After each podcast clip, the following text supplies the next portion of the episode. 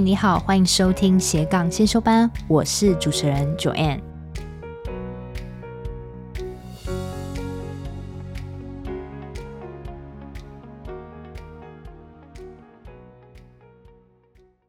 今天的来宾呢，是我一位认识很久的朋友，他名字叫做小梦。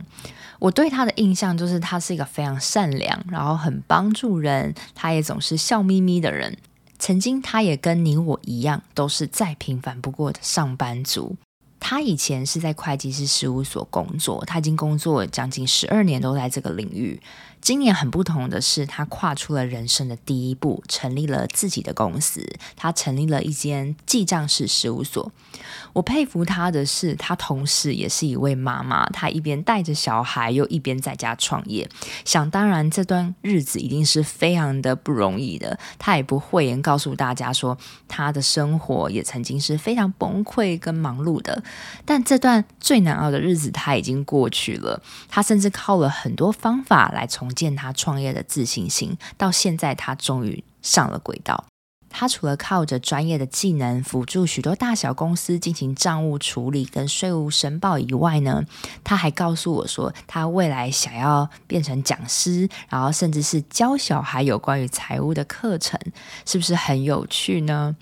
如果呢，你刚好也是想改变生活的职业妈妈或是全职妈妈，我非常建议你可以听完这一集，因为小梦真的会用她亲身的经历带给你最实质的鼓励跟帮助，也许也是你之后发展斜杠事业的一项灵感来源。我们开始吧。第一次首次，因为我也从来没有边喝酒边边录音过，我现在觉得很放松。对，就是让那个气氛轻松一点会比较好。你说你你工作多久啊？几年了？大概十，要算的这么精准吗？大概几年啦？十十五十五有。哇，那这样十十几年，你怎么会突然想要离职，然后自己创业？这是因为什么样的契机才才这样？因为通常我们会知道说，在会计师事务所应该薪水都很稳定，甚至有些人可能就一辈子就做到退休。嗯、那你会，你为什么会突然想要放弃这样那么好的待遇，然后自己去创立自己的的公司？嗯，其实应该说我，我像我我我自己的记账师执照是在。九八年就考到了，其实已经过了十几年了。然后我以前从来没有想过要自己开事务所这件事，以前从来不想，因为我一直觉得当员工是一件很幸福的事。因为说真的，员工其实就是你心情不好，你就是骂骂老板、骂骂同事，然后那你真的很不开心，你顶多换一间公司或是什么的，就是你没有那么多的责任。以前以前当然不会不会去想这么多啦，就觉得哎，我就是这样做。可是，呃，会计师事务所因为它是一个工时比较长的地方，虽然说可能薪水是稳定的，但是时间上是非常非常的长。那有时候就像你说的，很多人他一辈子可能就在那个地方一直待着，你有时候会觉得好像已经看到了一个。快要退休的时候，自己还是坐在那边，然后 就是做一样的事情。嗯、那有时候你会觉得，对，有有一点可怕，就是好像那个不是你那么想要的东西。但是我我自己后来有觉得啦，当然也有可能也是一个很长时期的，就是你很很疲很疲惫，因为你你很时间工时很长，那你会觉得做的很累。那毕竟有小朋友之后，那你有时候又会很有那种。很想补偿心态，因为你就会觉得你你可能会呃跟跟家人的时间其实是很短的，因为像尤其我们如果忙起来的时候，可能常常回家加班，是不是？对，你回家就是先生小孩是已经睡觉了，然后这这就有时候你就会觉得这过得好像有一点，这这怎么会是这样子的人生呢？对，那你就会很久嘞。对不对？对，你你小孩现在多大？几岁了？现在今年小一升小二了，嗯、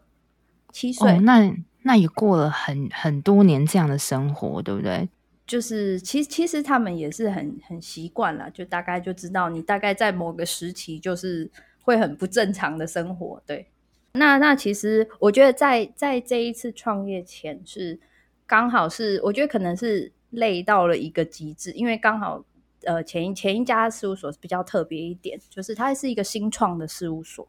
对，所以你也刚好去看着一个新创的事业。那当然，因为新创的事业它会比较多的东西在创建时期，所以我觉得那时候也是有一点累过头了，所以你就会很想要停下来休息一下，因为你突然会不知道为什么而做。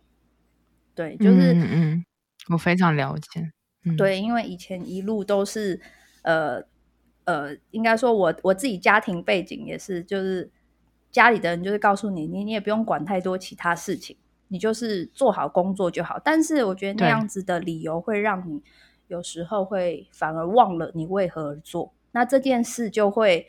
让你自己内心有一些怀疑，因为你会觉得，哎，那你好像只是你好像只是为了一个责任，然后或者是不知道。为什么而做？那这样就会，我觉得当你产生那个怀疑的时候，有时候就会到一个临界点，你是没有办法再做任何的付出了，怀疑感太强烈了。对啊，但是起头其实真的很难呢。就是我我是自己还蛮好奇，嗯，就是你当初是从决定要自己做到真的做，大概花了多久的时间？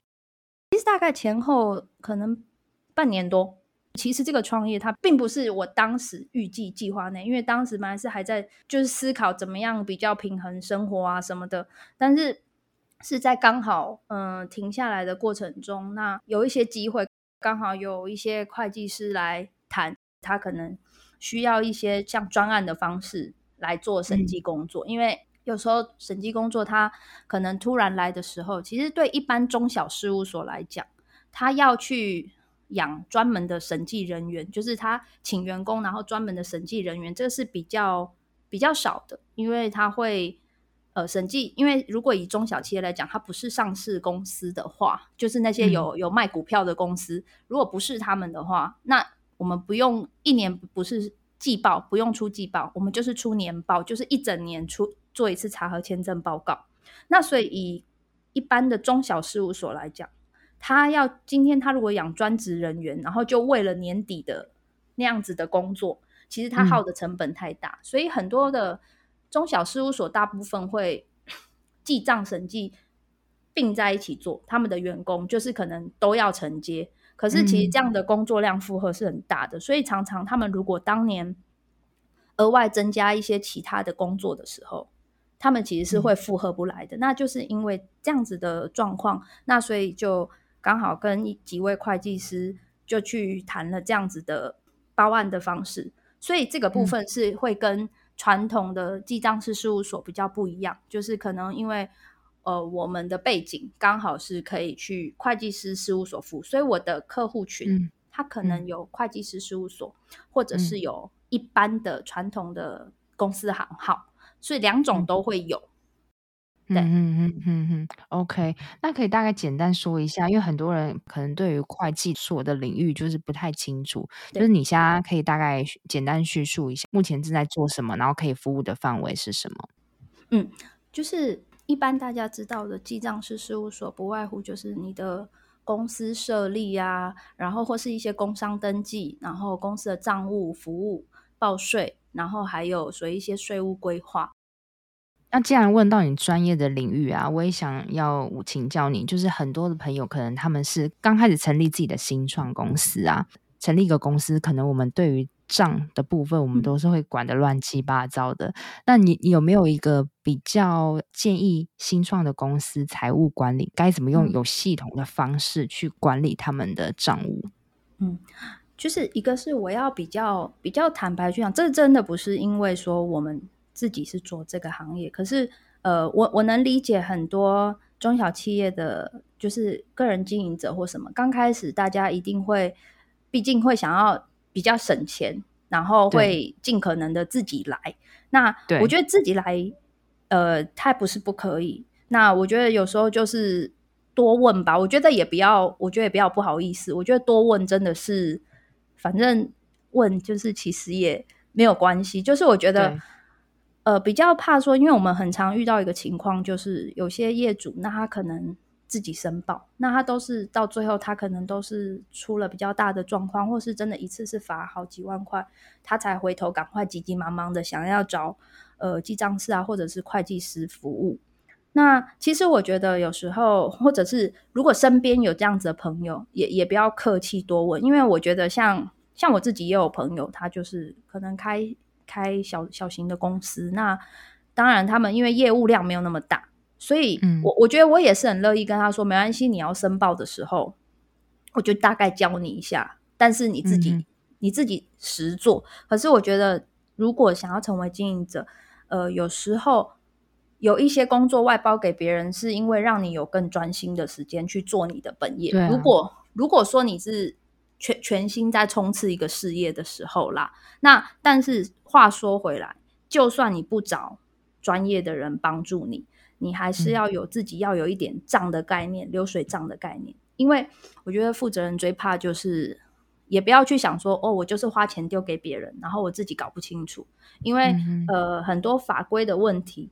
我们其实还是会有一些内外账的差异啦。有时候因为很多的支出，你可能拿不到单据或是什么，它它都是有可能发生的。那嗯嗯，你公司实际的盈盈亏跟报税的盈亏，可能有时候会有一些差异，嗯、或者是说你询问一些周边的朋友或者是专业人士，也许他可以帮你解决这个问题，嗯、只是你自己想，可能你不知道。那等你发现的时候，有时候是比较大的问题。嗯。嗯嗯，你现在的承接的服务也有包含，就是新创公司，嗯、如果他们可能可能才刚起步的话，你的服务也可以到到这个层面吗？对啊，就是应该是说，我觉得我不介意让人家咨询或是什么的，或者是说一些新开的公司，那我们可能可以给你一些方向，让你自己去，可能在初期至少不要这么乱，但是。另外有一种是我呃，像我，因为我自己是有合作伙伴的，那我们就有、嗯、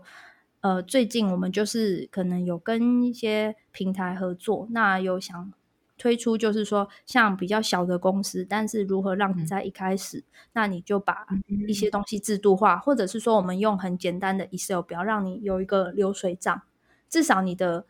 账户在衔接的时候比较不会那么乱，因为很多是。不要说你自己都搞不清楚你的东西，然后你东西丢给，即使你丢给记账师事务所，然后你觉得他怎么报的也好奇怪，你也搞不清楚。我觉得很重要的是，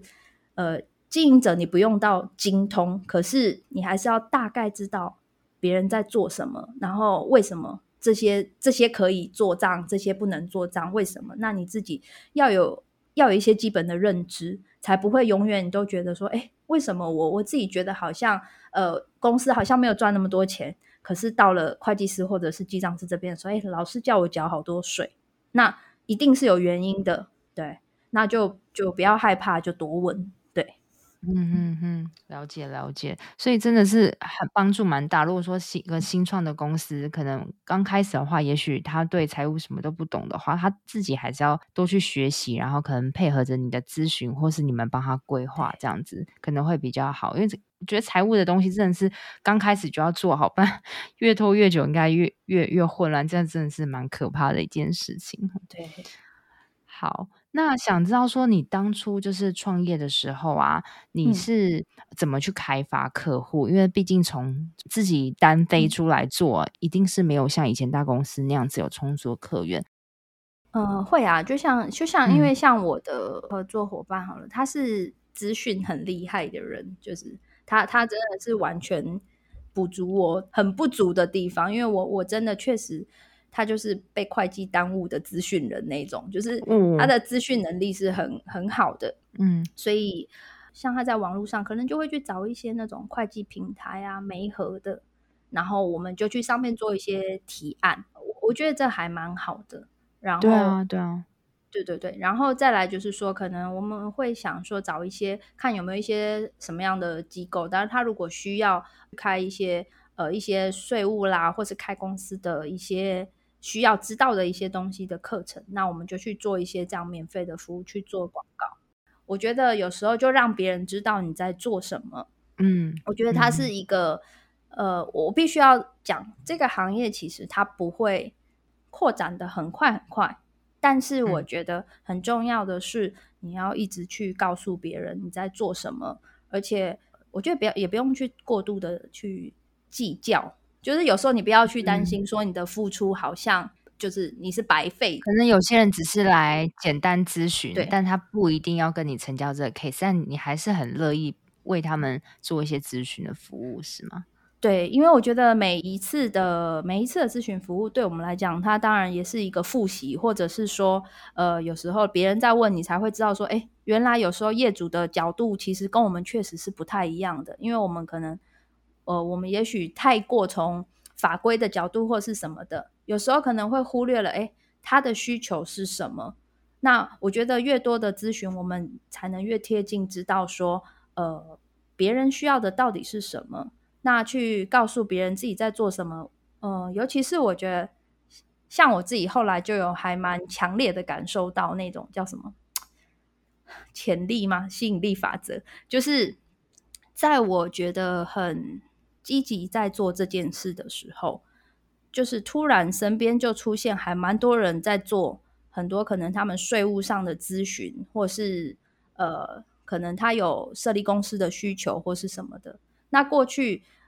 你当你没有在做这件事的时候，很奇怪，这些事就没有人会来问你，对对。可是当你在做的时候，其实我也没有特别去做什么，可能有时候刚好只搭个计程车，然后跟司机讲话，哎、哦，司机突然不知道，就是可能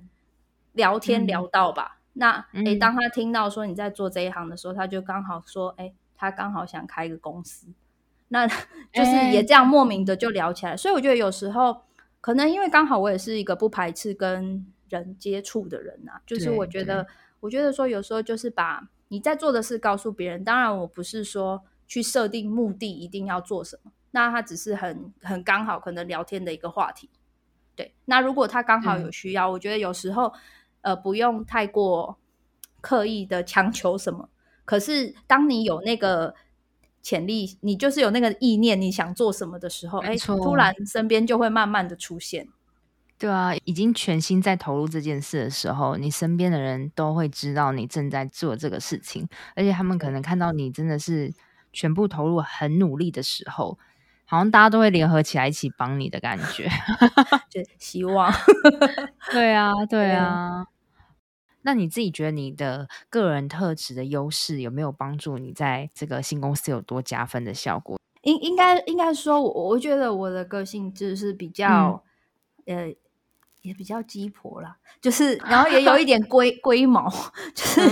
对，就是应该是说我我我觉得我们都还是会很乐意去帮人家去做一些规划，去告诉你怎么样做比较好。那当然我，我我也能理解很多时候。那个理想跟现实的差距，所以在这一块我们会去比较会细腻的去思考说，哎，什么样才是呃客户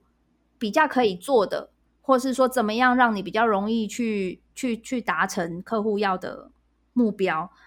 可能你会站在客户那边去想吧，你的你有你有这样的同理心。对，那另外就是说。呃，像像刚刚我说，如果是像我们是跟一些会计师合作的话，其实这块我觉得就还蛮需要信赖度的，因为对很多会计师来讲，他要把业务外包，这个是，嗯，他他其实也需要相当的信赖度，因为很多时候当然也也会担心说，你客户如果今天是外包出来，那客户会不会？就跟人跑了，或是什么的。嗯，但是我觉得这个有时候自己在、啊啊、在抓这个领域的时候，你要很清楚，就是我我我现在既然是承包别人的案子，我觉得那是一种职业道德。就是你在承承接外包案的时候，你你就有一点像是在这个案子下，你是这个事务所的员工，那你当然你在跟客户的应对上，你也会比较小心，就比较不不会特别去强调说自己是。独立经营啦，对，有时候会会替会计师他们也考虑比较多，所以这个我觉得也可能也是，就是几个会计师会比较放心的部分。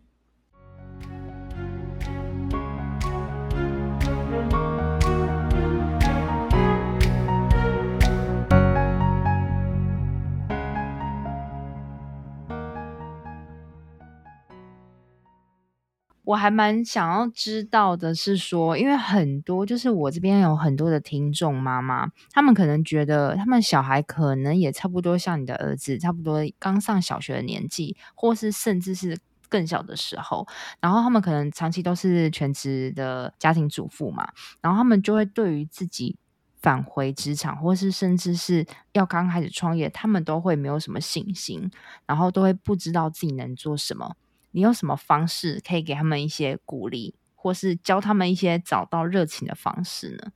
嗯，我觉得这个真的就是要讲那个九月的 第一集，我这时候觉得超感动的。你你不用你有听哦，一定我每一集都有听。就是你不用很厉害才开始，但你必须要先开始。最大的心魔真的是自己，因为有时候真的走出去之后，哎，其实也没什么事嘛。那像刚刚说的，就是如果有一些比较当妈妈的，就是做全职妇女的时间更长的妈妈，我相信，因为会可能会以为自己跟社会有一些脱节或什么的。对，但是其实呃。我我也可以推荐大家一个台湾女性生涯发展协会，因为其实我在这中间我有去那边上课，嗯、就是当时我看到他的课程只是、嗯、呃，可能是一些跟亲职有关的啊，或是什么。有时候有些事，我觉得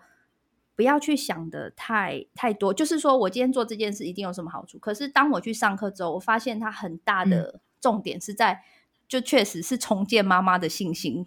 就是很多、有教你什么方式？你觉得很有用的，可以重建妈妈的信心？应该是这样说，就是呃，可能妈妈因为如果在全副心力在照顾小孩的过程中，有时候会觉得很挫折或是很疲惫。但是其实回过头来，最最终很多最后都在探讨说，其实很多的你的教养方式，它可能是回归到你的原生家庭。然后你就会去探、嗯、比较探索说，可能在你的成长过程中，呃，发生了一些什么样的事，所以你现在会用这样的方式照顾小朋友，或是说会教你一些转念的方式。那除了亲职的课，后来我也有去上一个类似，他就是辅导那个妈妈们重返职场的工作坊。那当时我是看它里面有一些呃课程项目，我觉得还蛮有。蛮有兴趣的，我就去上。那我就去上之后，其实你会发现，真的那个就是老师的帮助很大，还有那个氛围，大家都是想要进步的妈妈。我觉得，我觉得这点做的很好，就是你会去找方法。就是很多的妈妈，她们可能会困在自己的那样子的困境中，就可能他们跟社会可能脱离太久，那他们一直觉得不敢走出去。但我觉得你做一个很好的方式是。你知道你必须要踏出去，然后你用各种你适合你的方式，比如说听讲座啊、参加工作坊这些，你是还蛮蛮正向的一个妈妈，就是你会去找方法。我觉得这个还蛮不容易，就是并不是说，我觉得很多东西不是说哦，你光想就是想得到，你必须先去突破，先去找一两个切入点，然后可能这样不知不觉自信心就这样回来了。对，就是我我我是觉得还蛮好的啦，而且其实你会发现，就是呃，在你的课，就是你去上课之中，你会发现啊，其实很多很多的人，就是大家只是忘了自己的那个长处在哪里。其实很多很多的妈妈们，就是会忘记自己那个曾经很闪耀的自己，因为她把太多的精神放在、嗯、呃。放可能就真的是放在小朋友身上。当你的注意力全部在那里的时候，我觉得有时候会无形的给自己一个太大的压力。就是对，因因为小朋友就是他只要什么功课啦、什么事啦，你的你的心情起伏就是每天就是背着他带着。可是其实我觉得很多的妈妈其实她真的只是忘了自己，其实每一个都可以是很。很优秀的，不就是你一个小小的东西，你都可以把它做得很好。真的，真的，哎，你真的是说出我节目中的核心。因为我觉得很多人都是他自己一定有什么擅长的事情，即便说那个事情很小很小，对。但是我觉得每一个人都有那样子的，每个人的不同的天赋，即使是内向的人，他们也有他们内向的优势在。但是能不能把这个东西发挥出来，其实。真的是要靠一些学习，跟要去踏出去，哎，对啊，你真的是做一个非常好的示范。我觉得有时候真的只是身心没有安顿好。那如果当你安顿好了，你其实脑筋 就会越来越清楚。有时候你不会陷在同一个同一个就是你在同一个环境下，你比较难有突破性的思维。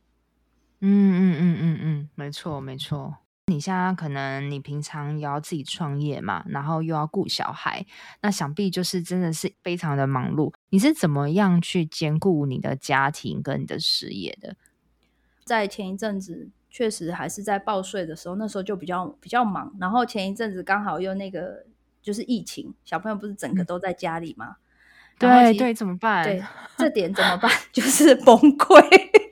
真因因为你先生还也也在也在上班嘛，然后你等于说家里只有你跟小孩了，对，就是就是丢下工 丢下工作，然后一直不做事，因为不知道该怎么办。没有，这是其实嗯，确实我我必须要还是要说，就是呃，当时在在很忙很忙的时候，就是确实有就是崩溃一下，就是跟先生啊跟家人就开始崩溃，因为觉得没办法做事，然后怎么办？那这个。事实上，真的是后来有找那个我我姐姐帮忙我，就是在我比较忙的时候，就是每天还是大概有一段时间小朋友要过去，因为呃我们的工作就是真的还是需要高度专心，啊，是啊，专注，就算数字乱打还是什么的，对啊，哎，这个很夸张，对对对，所以你还是找一些方法把小孩先先带去姐姐家里，嗯、对，带去带去，对，小朋友是带去姐姐家啦，然后或者是后来就要。有一段时间比较忙的时候，你就是早起，就是，所以我我还是觉得有时候就是不要怕开口，就是不管跟创业一样，或是说你真的遇到你需要协助的时候，不要怕，就是也要跟先生开口，就是 就是这要遇到一个好队友才行，对，就是好好的跟他说，我真的很忙，我需要需要协助啦，就是我觉得有时候不要怕把自己的，呃，我觉得那个也不是说在。示弱或是什么的，就是只是把你需要帮助的地方告诉告诉家人，然后他会知道。那在某个时间点，我可能需要他的帮忙。然后另外还有很重要就是，嗯、之前我们在去上去工作坊上课的时候，老师最早给大家出的作业就是三十分钟上菜。就是他是他是在鼓励那些就是原本因为原本是全职妈妈，全职妈妈可能每天会花比较多的时间在煮饭，然后他就会说，哦、如果你们预计想要 那个就是出去工作，就不可以花这么多时间在厨房，嗯、你就要去动脑筋。你是好特别的想法哦，教你缩短时间，对不对？对，教你缩短时间做菜。对，就是他，呃，他不是教你怎么做菜，嗯、但是他是告诉你说有效率，你要对，你要有效率，然后你要想方法。要像比如说像我们好了，因为可能我们之前本来就在工作，然后都是到假日煮，有时候想煮饭就假日煮饭，那你就会去想一些比较简单，比如说你可能咖喱饭啊，或是卤肉饭啊什么之类，就是搞一锅，就是、嗯、你知道平常回来就是 加热就可以的。对，对对用一些方法。对啊，对啊，真的是要用一些方法才能做好时间管理。所以平常你的你的工作的 routine 是什么？可以大跟大家说明一下。就是你一天都在，比如说小孩跟你的工作之间，嗯、你的一天的生活作息是长什么样子？呃，其实像如果之前小朋友在家里的话，就真的是要他起床前，起床前你大概可以 run 一下自己的时间。几点呢？他呃，像之前防疫的时候，确实真的没有办法让他太早起床。但是，嗯、对，因为我们家小朋友就是，但是他是一个你不叫他他也不起来的人，他就是可 以昏睡。但是、哦、我们大概就是可能到九点、九点十点之前，大概九点十点，在他再起床。因为可是他起床就会可能有他有他的，他有也有安排他的课程啊。应该这样讲，其实除了有一些。真的太忙的时候，请家人帮忙。那当然就是帮他安排一些课程，嗯、让他不是空在那。因为他在进行课程的时候，那你是可以再利用他在上课的时间做一些自己的事。但是，就是严格说，效率真的会就是打折很多啦。对啊，因为他在上课，他有办法。因为你说你你小孩现在是一年级嘛？对，升小二，一升小二。那他有办法，就是很专心的在上课或在学习。他。应该没有办法，他没有办法，没有办法。对，他就是他会一直叫你，他会一直想要跟你互动，因为没有没办法，因为像我们是一个，他就是他的互动对象只有我，那所以就是变你你你会其实一直是被打岔，可是你就你会你会很分心，很分心啊。那你就自己就想办法，对，就是所以等于说是小孩起，对你你抓抓住小孩起床前，然后提早做事之外，然后在小孩跟你同在一个空间下的时候，想办法排事情给他做。然后，但是他中间可能还是会，还是会不断的打断你。那你觉得这样子的一个训练，因为从疫情到现在可能也好几个月，你觉得这样有没有训练你的专注力？就是要逼逼着你短时间要 focus，把什么什么事完成。我觉得这个也是一个换方式想啦，这也是好事情啦，对不对？也是。但很心虚的说，因为我就是超超容易，嗯、因为我们家我们家小朋友是那个他会叫到你回答为止。我相信所有小朋友都是这样子，没有不呃对，因为他他比较就是对他可能习惯了，习惯就是都会一直叫我，对。对，你之前有跟我说到说，你好像有去上教小孩认识财务的课程，这个我觉得还蛮新颖的地方，你可以大概跟大家聊一下这块吗？以前的父母比较不会跟小朋友谈对价或是金钱，嗯、我们也看到很多人他可能比较没有理财的观念，那像这样的人，可能到比较年纪比较大一点的时候，就还是会比较辛苦一点。或者是说，甚至像我们的我们自己的小朋友好了，我们自己带他去上课，然后他可能连，比如说他呃，老师问说，哎，你们有没有脚踏车？有，大家都有啊。脚踏车哪里来的？哎，嗯，他们还真讲不出来。大概在大班、哦、中班、大班、小一这样的孩子，他有些是真的是回答不出来的，因为可能平常我们也不会刻意去强调说这是我买给你的，当然不是说要去强调说你的。这个行为，而是只是让他知道说，哎，一台脚踏车大概多少钱？那可能你你可以让他去感受一下，说，比如说一个过年好了，你的红包总价值多少？那我帮你虽然存起来，可是当你去买一个这样子的东西，它大概是多少钱？那他就会开始有一些感觉，因为像我觉得小朋友在上了一点这样的课之后，嗯、有时候因为呃。难免出去，他看到东西，他会想要说：“哎，这个我想要，这个我想要。”可是，呃，后来可能就会开始慢慢告诉他说：“哎，什么东西是你必要？那什么只是你想要？那如果说，像市面上有这种课程嘛？教小孩子这种课程，其实还蛮多的，现在还蛮多的。嗯、现在你自己有去上过吗？呃，我自己有带小朋友去上过，可是之后我是想要再去多上一些这样子的课程，因为、嗯、呃，我觉得。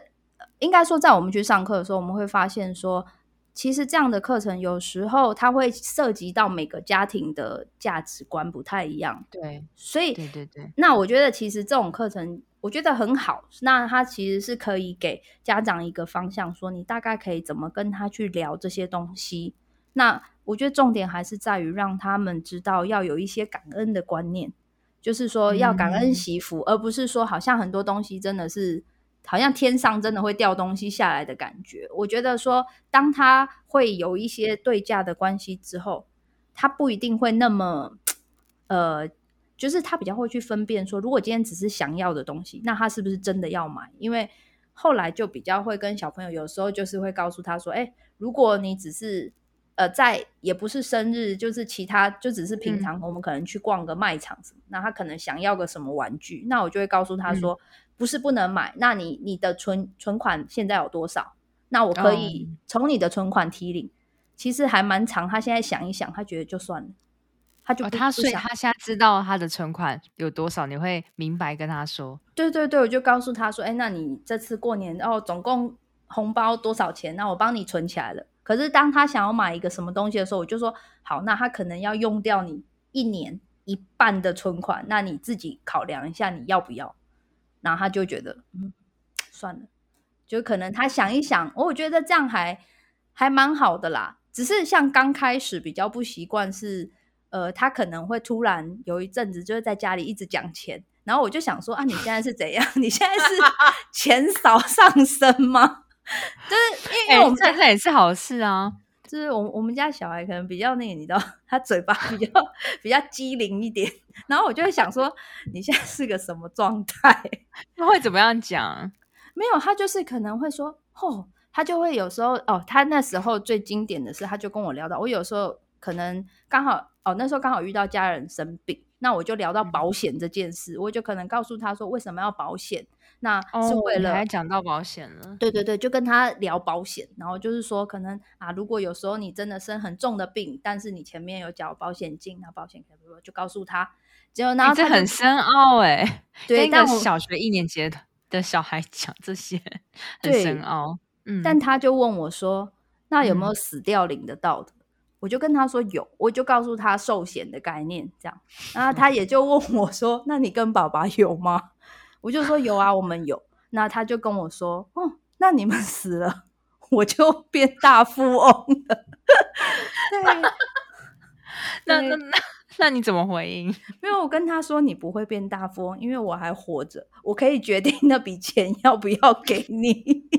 ”受益人是选谁？对，其实但我觉得有时候跟小朋友就是让他呃有有一些些。像这样的观念啦，我觉得在现在这个环境，它不是坏事。那只是可能在确实，因为要看每个小孩的个性，或者是说每个家庭的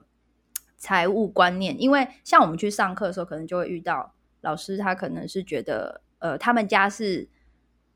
做家事是有钱的。可是其实有些家庭，嗯、比如说像对我来讲，也许我觉得有一些是分，就是家互相应该分担的，而不是。它是有对价，但我觉得这个没有对错，是只是每个家庭的价值观。所以我会觉得说，嗯、呃，比较看着重在还是希望小朋友知道，呃，东西钱是从哪里来，是辛苦工作获得的。那你想要什么样的东西，那你可能自己要做什么样的投入，什么样的努力，跟你要做什么样的付出，那也是要懂得感恩。那你自己对于未来的规划呢？短期的部分当然是希望先把、嗯、呃业务做一个稳定下来，可能两三年你还是要让它走一个比较平稳的状态。那、嗯、因为等到它这个事业的主体比较平稳之后，你才有其他的心力再去做其他的事情。对，对，对，就例如说你说教小孩财务的部分啊，可能还有就是当讲师学习的部分，这些这些可能是你未来想要做的事情。嗯，没错。如果说现在啊，就是我们听众，如果他们有想要成立公司啊，或是等等有一些相关的问题，你可以帮他们服务到什么项目？然后他们可以透过什么样的管道去找到你？我觉得就是呃，创业初期如果就是有一些设立的部分啊，或是说有一些账务的问题，当然也都可以让大家咨询跟回答。那我们有那个官方的 LINE。跟我的联络方式，那我就给 Joanne，到时候你就放在你的节目的内文里面，对，OK 就可以了。Okay. 好，我真的非常感谢小梦今天特别来我的节目分享她的创业故事。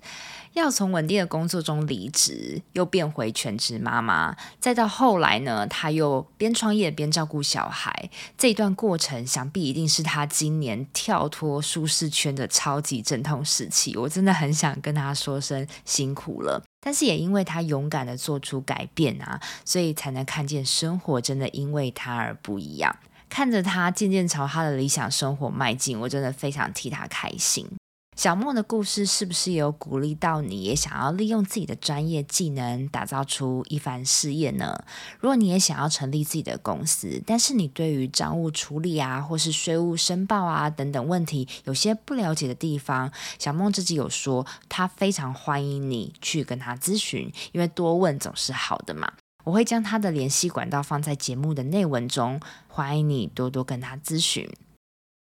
以下呢，我快速跟你做一个本集的重点整理。第一，小梦的记账式事务所服务范围包含公司的设立、工商登记、公司的账务服务跟报税啊、申报等税务规划，当然也包含了各种疑难杂症的咨询。第二，他建议，如果新创公司想要开始管理账务的话，需要多问，而且他更建议经营者要全心冲刺自己的事业的时候，账务处理、税务申报的部分可以找专业人士，可以省下不少的时间。但如果你想要自己一个人做这些事情，也是可以的。但你要懂最基本的流水账的记账概念，这点他也可以协助你哦。第三点，他现阶段开发客户的方式是利用网上的会计平台做合作的提案。以及他也会多到各种机关做税务课程的介绍，达到广告的效果。但最重要的还是处处让别人知道自己正在做什么，开口跟任何人表明你正在从事的工作。第四点，他鼓励想要重返职场或是投身创业的妈妈，可以到台湾女性生涯发展协会或是相关的工作坊重建信心。他也提到，妈妈只是短暂忘了自己的长处。如果你用心寻找跟搭配专业老师的辅导，一定可以找回那个曾经很闪耀的自己。第五点，至于如何平衡家庭跟事业呢？他提到，除了早起把要做的事情先完成之外，也不要害怕多跟家人开口说要帮忙。第六点，从小教小孩财务的观念很重要，可以让他们更早学会感恩。之后呢，我会固定在每周二的早上上架我的节目，希望收听的你，我们都可以一起忠于自己，找到让自己闪闪发光的热情事业。你现在在通勤的路上吗？还是你正在做家事，还是运动？不管你正在做什么，我都很感谢你，居然花了时间选择收听我的节目，而且听到了最尾声。希望我的节目对你人生启发有帮助。如果你喜欢这集的收听，我很希望你可以花一点时间帮我在平台留言评分，这会是我最大的创作动力。谢谢，我们下周见喽。